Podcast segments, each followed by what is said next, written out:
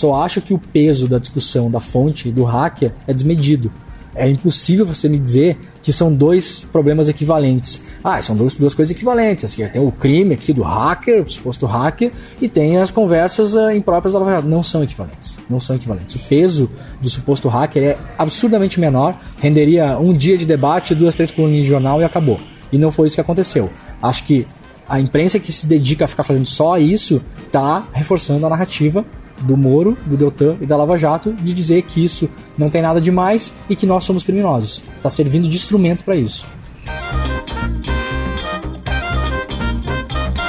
Olá a todos os nossos ouvintes, está começando mais um Conversa Humanista, o podcast pensado para debater a cobertura da mídia sobre, sobre os assuntos mais quentes do momento. O que vocês ouviram agora foi um trecho da coletiva de imprensa com Leandro Demore, eh, editor executivo do Intercept Brasil, durante o congresso da Abrage, no final de junho. Quem fez o registro foi a nossa repórter do Humanista, Laura Beruti, que está com a gente no episódio de hoje. Também está aqui com a gente, no sexto episódio do Conversa Humanista, a professora Virginia Fonseca, que leciona Ética e Jornalismo na Faculdade de Biblioteconomia e Comunicação da URGS, para a gente falar sobre Vaza Jato. Laura, conta pra gente um pouquinho dos bastidores dessa coletiva com o Leandro Demore. Como é que foi? Olá, olá todo mundo. Bom, uh, na verdade foi, foi uma conversa muito interessante, né? Porque foi um jornalista falando para jornalistas os bastidores, né? O que, que aconteceu, né? Com, com todos esse, né? Com todo esse processo da, da Vaza Jato, né? Uh, o Leandro, ele disse que ele já tinha, por exemplo, esse material não, ele não disse desde quando ele tinha esse material, até ele disse até em questão para a segurança da, da, fonte, mas que eles começaram a trabalhar com esse material de três a quatro semanas antes da primeira publicação. Então, claro, né, eles receberam esse material da fonte e eles tinham que checar, né? Eles tinham que ver. Então, por exemplo, assim, ó, eles conversaram com algum com algum jornalista que disse, olha, tal dia eu ia entrevistar uh, alguém da Lava Jato, né? Daí eles verificavam naqueles áudios realmente diziam assim, ah, uh, o repórter tal do veículo tal está te esperando aqui, tananã. Então foi através desse trabalho de checagem que eles verificaram para ver se realmente se, se aquele conteúdo era de fato, né, uh, como dizem, com, com a realidade, né? Uh, Bom, desde o início, o Intercept atrela a origem desses documentos a, a uma fonte anônima, né? Mas a gente tem visto ali que uh, alguns veículos, principalmente o Globo, tem tratado, né, na, nas suas reportagens, uh, já como um ataque hacker, né? Ela tem falado como hacker, não é nem como um suposto hacker, né? Então, eu até queria envolver já a professora aqui, Virginia, no, nesse debate, né? Sobre essa, esse debate ético em torno da fonte, né? Uh, a, lembrando ali que o artigo 5 da Constituição Federal, ele assegura, né, o direito à informação e também a uh, a proteção à fonte quando necessária para o exercício da função. Com base nisso, professora, que balanço a gente pode fazer sobre esse caso da Vaza Jato, dos vazamentos do Intercept, em relação a essa fonte, né? A gente pode já considerar um hacker, uh, uh, é necessário jornalisticamente as pessoas saberem quem conseguiu esse material? Como é que fica essa questão mesmo? Essa é uma discussão muito interessante é, do ponto de vista ético, né? Que eu acho bem legal que a gente tenha a oportunidade de conversar sobre ela aqui no Humanista.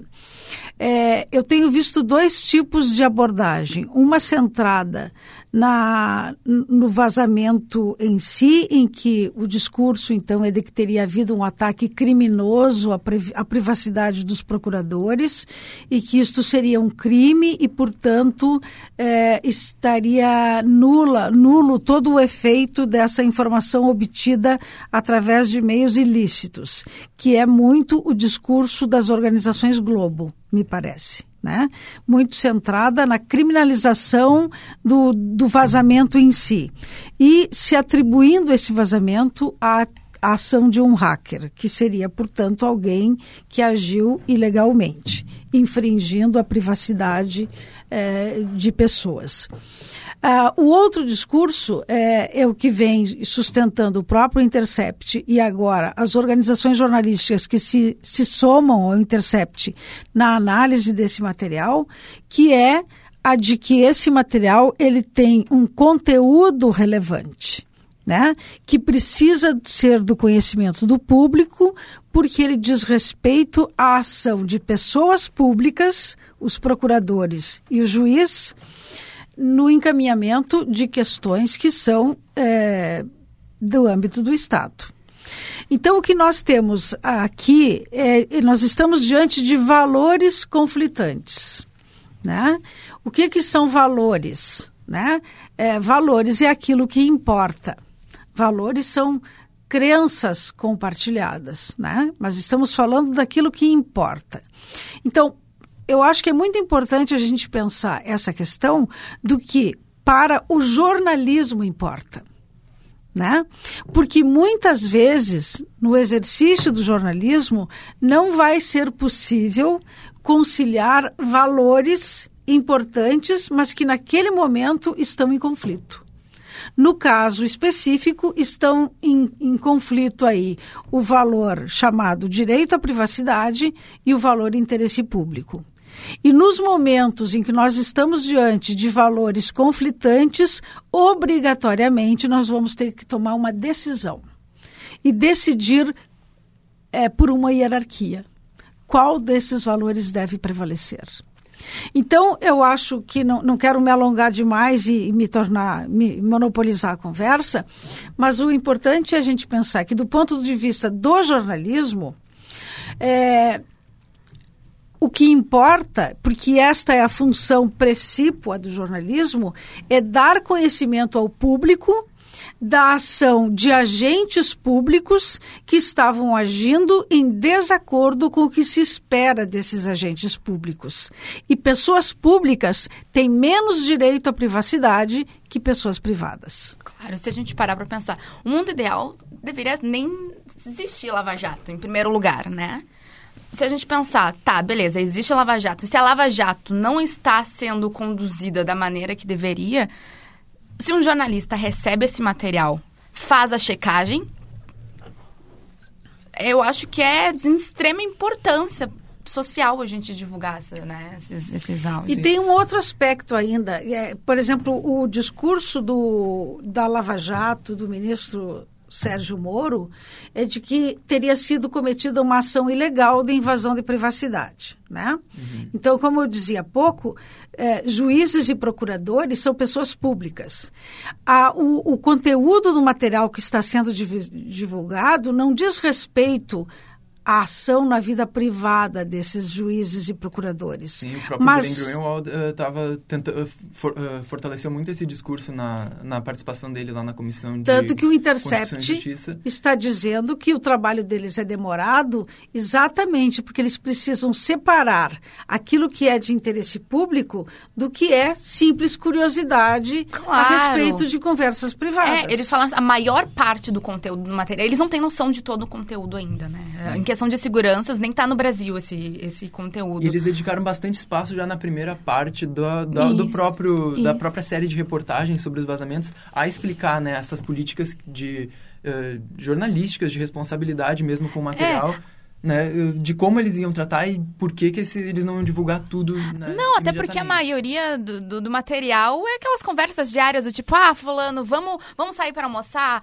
Ou, ah, eu preciso levar minha filha na escolinha, tananã. Tem, tem endereços, tem telefones, é, né? É a maioria do conteúdo lá é desinteressante, porque é a questão do dia a dia deles, né? É interessante também a gente observar, até no trecho que a gente trouxe aí no início do programa, da conversa com o, da, da coletiva de imprensa com o uh, editor executivo do Intercept, né, o, o Leandro Demore, né, que ele mesmo, ele, ele discute essa ideia de Uh, de que também, óbvio, precisa ser, uh, a gente também precisa pensar uh, de quem é essa fonte, né? Se é ilegal ou não é, mas ele mesmo coloca ali que, tá, tudo bem, se pode falar disso, mas o destaque que, que está se dando para isso, sabe, de isso sobrepor uh, uh, a, aos próprios vazamentos, que são vazamentos que colocam em xeque ali a lisura, né, do, da, das investigações da Lava Jato, inclusive uh, atinge a condenação do ex-presidente Lula, então não são coisas pequenas, né, mas ele coloca que também não, ele,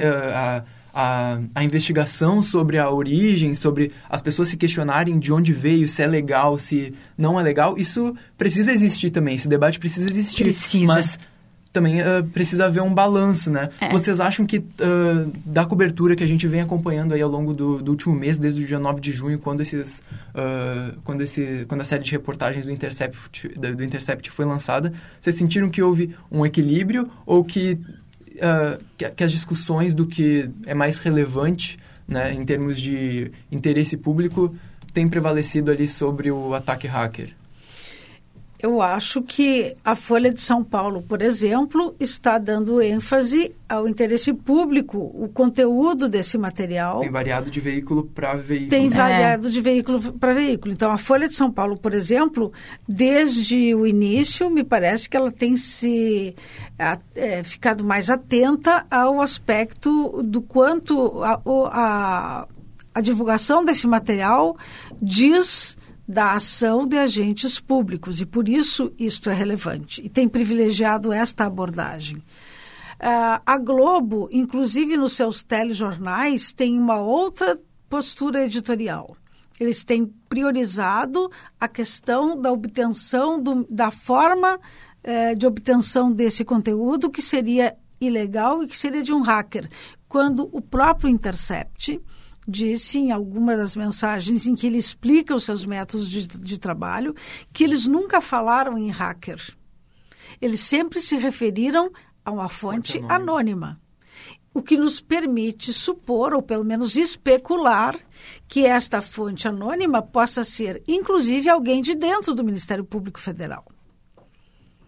Hum, sim. Que alguém que tinha a, livre acesso ao Telegram e que participava desses grupos. É, é, algo que a gente pode perceber, que a gente até já comentou aqui, né, de que uh, os veículos, e principalmente o Globo ali, ele não, ele não tratou como um, como um suposto, nem como um suposto hacker, mas como um hacker, né, como batendo martelo já de que houve um hackeamento aí da, dessas conversas no Telegram. É, até o Leandro até contou pra gente, né, que foi muito questionado, por exemplo, no Congresso. Tá, vocês liberaram esse conteúdo, mas vocês não quiseram compartilhar com outros veículos, né? Vocês quiseram simplesmente lançar esse conteúdo sozinho.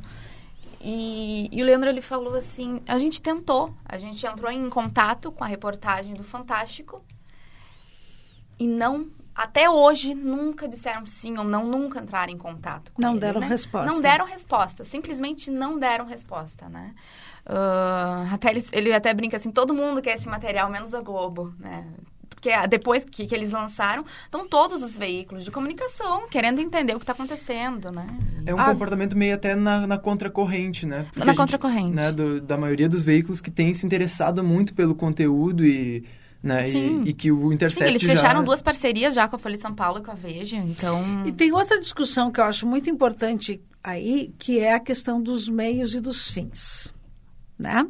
É, o critério que se utiliza para julgar a correção desses meios é, muda dependendo do ponto de vista de onde se olha.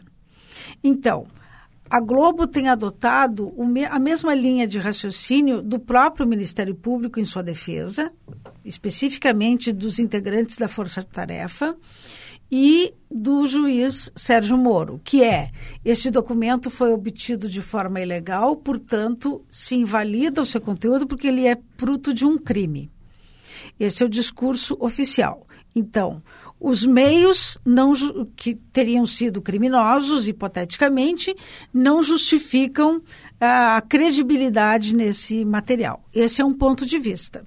O ponto de vista dos agentes públicos envolvidos. Do ponto de vista do jornalismo, é, esse critério se altera, porque o critério para avaliar fins e meios é, é, é, é, é, a prevalência do interesse público. Mas o que eu quero dizer é o seguinte: me perdi um pouquinho no raciocínio.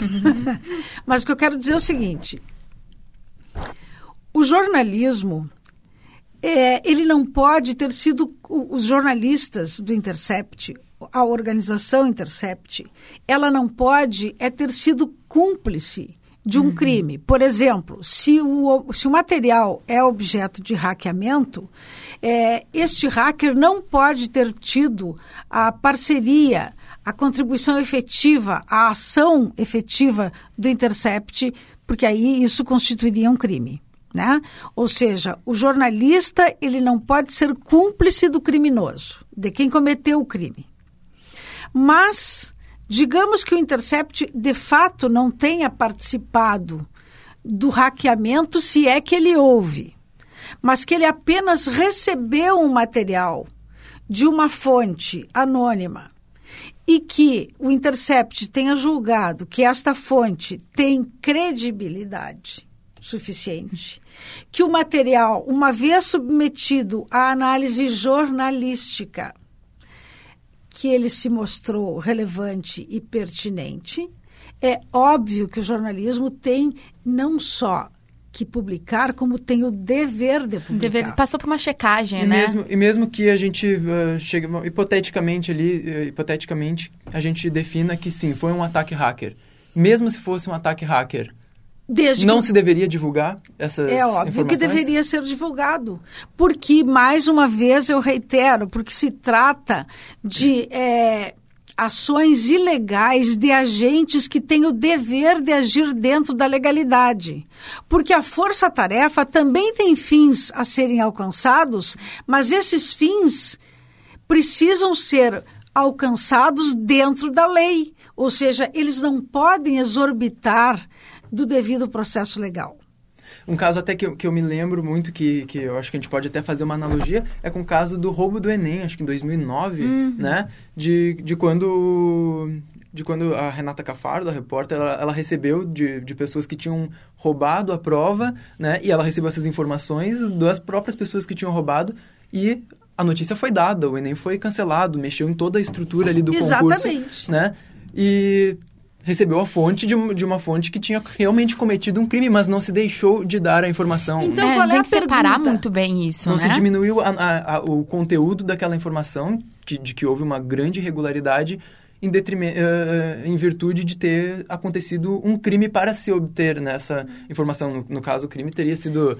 Uh, ela, um, um repórter entrar em contato com, com o criminoso, que nesse caso era a mesma fonte, né? Que também queria se manter anônima. Então, nesse caso do Intercept, que a gente percebe é um movimento que, ao meu ver, pelo menos, acho, não, não, É até o contrário, acho que o certo, a fonte deveria entrar em contato com, com o jornalista, né?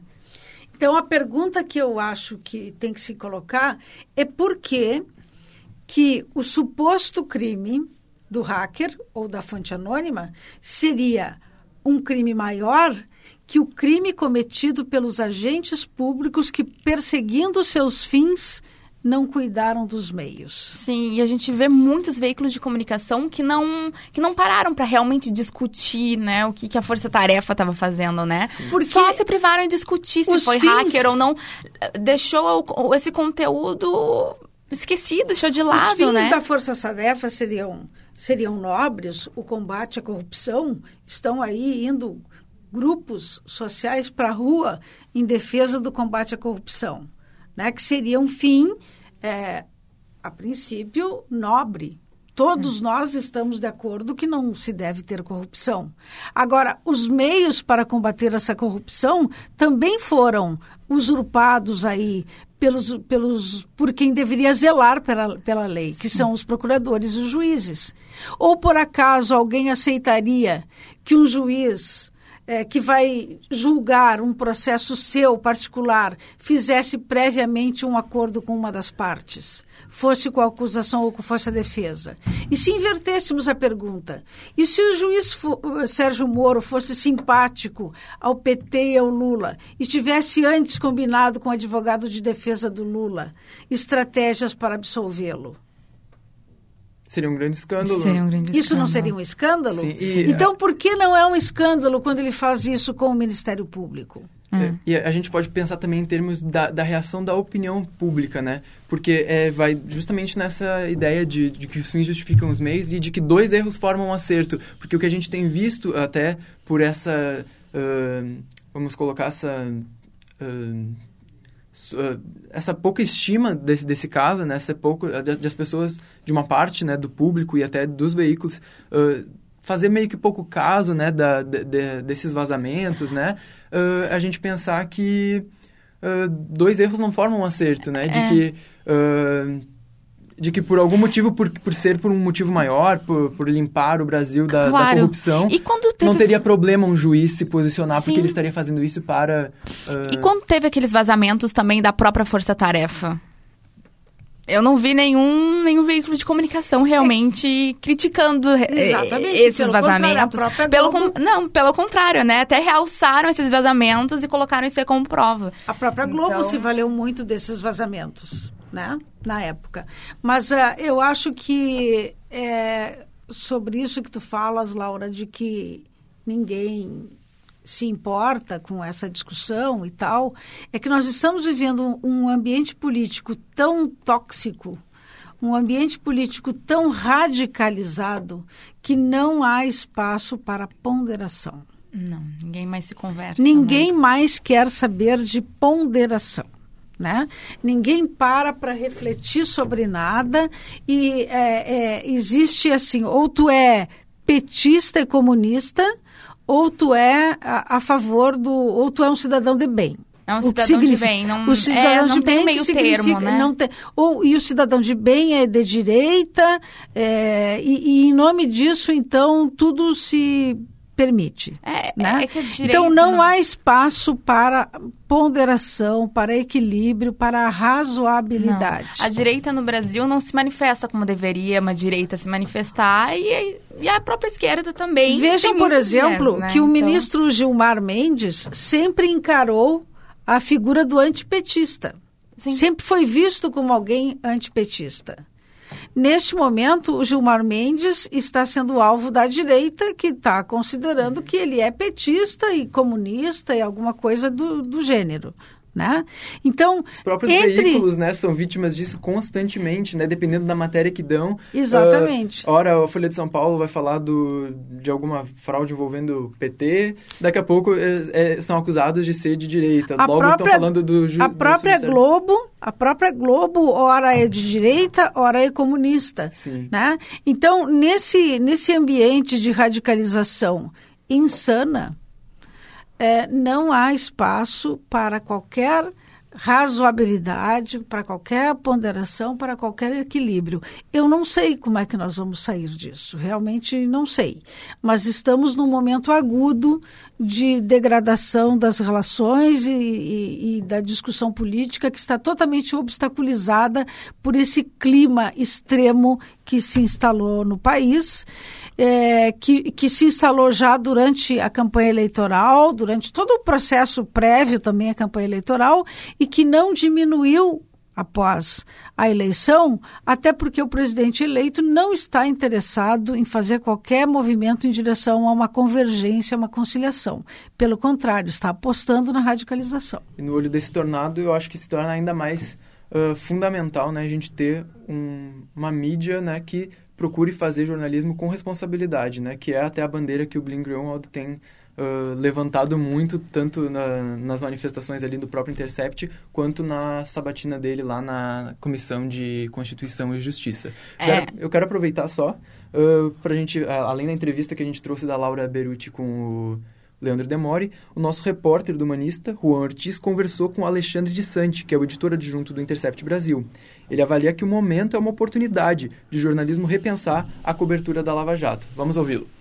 Eu acho que o próprio jornalismo, e acho que essa discussão toda da Lava Jato, eu acho que acho que ao longo do tempo isso vai ficar cada vez mais claro, na verdade, que eh, acho que é uma oportunidade do jornalismo repensar a sua atuação durante a Lava Jato Acho que há muita discussão né, entre jornalistas hoje em dia se a mídia não, não comprou cegamente as versões da Lava Jato de um jeito meio, meio bobo até, sabe?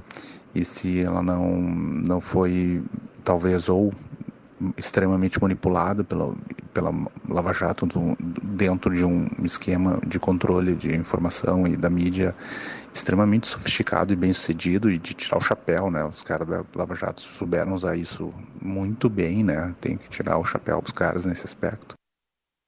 Então acho que de repente esse episódio todo agora uh, ajuda os caras, ajuda a imprensa toda a colocar talvez a mão na consciência e ver que existiam coisas a ser questionadas de verdade e fora aquele oba-oba, sabe? Então é legal, acrescenta uma nova camada de complexidade e eu sempre sou a favor de uma nova camada de complexidade. Bom, então acho que muito aí que o que, que o Desante coloca, né, também de de o jornalismo ter que repensar, né? Como vai fazer o jornalismo mesmo, nos faz pensar também nos anúncios que a gente teve aí nas últimas semanas de que os... Uh, primeiro, de que a Folha de São Paulo se integraria né, ao Intercept para ajudar a analisar esses dados, né, essa grande gama de, de, de, documentos que eles afirmam ter, né, e também a divulgar isso. Na semana passada também o grupo editorial Record uh, da, da revista Veja também anunciou que se juntaria a esse grupo para analisar esses dados. Então eu queria ver aqui como a gente pode pensar esse momento, né? Ele vai até meio naquela uh, na, na contracorrente que a gente vê do, do jornalismo, onde os veículos brigam para ver quem dá o furo, né? Porque é. o furo já foi dado, né? Mas tem muita coisa ainda que pode surgir, que tem para ser analisada. Como vocês veem esse, esse movimento aí dos veículos uh, unindo forças mesmo para analisar esses dados com calma, né? E tentando seguir realmente princípios jornalísticos, né? Sem, sem aquela a pressa né? tão característica do jornalismo. Professora, como a senhora vê esse movimento aí? Eu acho bem interessante e eu acho que isso reproduz aqui agora em âmbito nacional o que já tinha acontecido no caso Snowden, que envolve o próprio Glenn eh, Greenwald, né? Glenn ou Glenn, é, Greenwald, quando eles procuraram é, veículos jornalísticos de credibilidade em todo o mundo para analisar o material e publicar esse material passando por, portanto, um crivo jornalístico, de forma a, com isso, obter maior impacto. Então, eu acho que aquilo que a gente viu acontecer no caso Snowden eh, se repete agora no caso do Brasil. O Greenwald tem experiência nisso. É, eu acho que essa procura pela Folha de São Paulo, mesmo pela Globo e por outros veículos jornalísticos para se associarem a essa força-tarefa uhum. jornalística, ela é muito interessante e ela realmente acho que tem potencial, como diz o Alexandre de Santos, é, ela tem potencial para reposicionar o jornalismo frente a, a esses grandes temas. É, a gente não pode negar, né? Foi o furo do ano até agora, né? Vai ser difícil um outro veículo de comunicação agora dar um furo. É um furo grande, né? Mas a gente também é interessante a gente colocar, né, que o, o próprio Glenn Greenwald ele coloca, né, de que ele não é o WikiLeaks, né, de que eles vão não, analisar esses materiais, exato. de que eles vão analisar com responsabilidade. E eu acho que, né? Uh, a curto e longo prazo agora, é isso que a gente deve pensar, que e o jornalismo serve... precisa uh, ser feito com com responsabilidade. É uma coisa que foge à lógica capitalista da concorrência entre empresas, mas que enaltece o jornalismo como instituição. E a gente tem que parar para pensar, né? Eu, eu, acho que esse furo serve para a mídia se repensar, né? Durante toda a Lava Jato, parece que os veículos de comunicação mais reproduziram aquele factual, aquele hard news, o que estava acontecendo. E eles não, a, mídia, a grande mídia, em alguns casos, né? Não vamos generalizar, a gente sabe que a gente tem muitas reportagens bacanas, mas a grande mídia acabou reproduzindo aquilo que estava feito e não parou para pensar né? De que maneira. E deu todo... muito destaque, inclusive, aos vazamentos da Lava aos Jato. vazamentos. A, a, a, trechos de delações premiadas, de, de, de colaboradores. Né? Ajudou né? a construir a imagem do mito, do herói, né? Do, do Moro. Então. Uhum. Então a gente quer agradecer a participação aqui da Laura Beruti, né, colega, repórter do Humanista, e da professora Virginia Fonseca, né, pela participação, pelo debate super uh, construtivo aqui do Conversa Humanista. E a gente fica por aqui, o sexto episódio fica por aqui. Continue acompanhando aí os, pod os podcasts do Humanista, do Conversa Humanista. Valeu! Muito obrigada.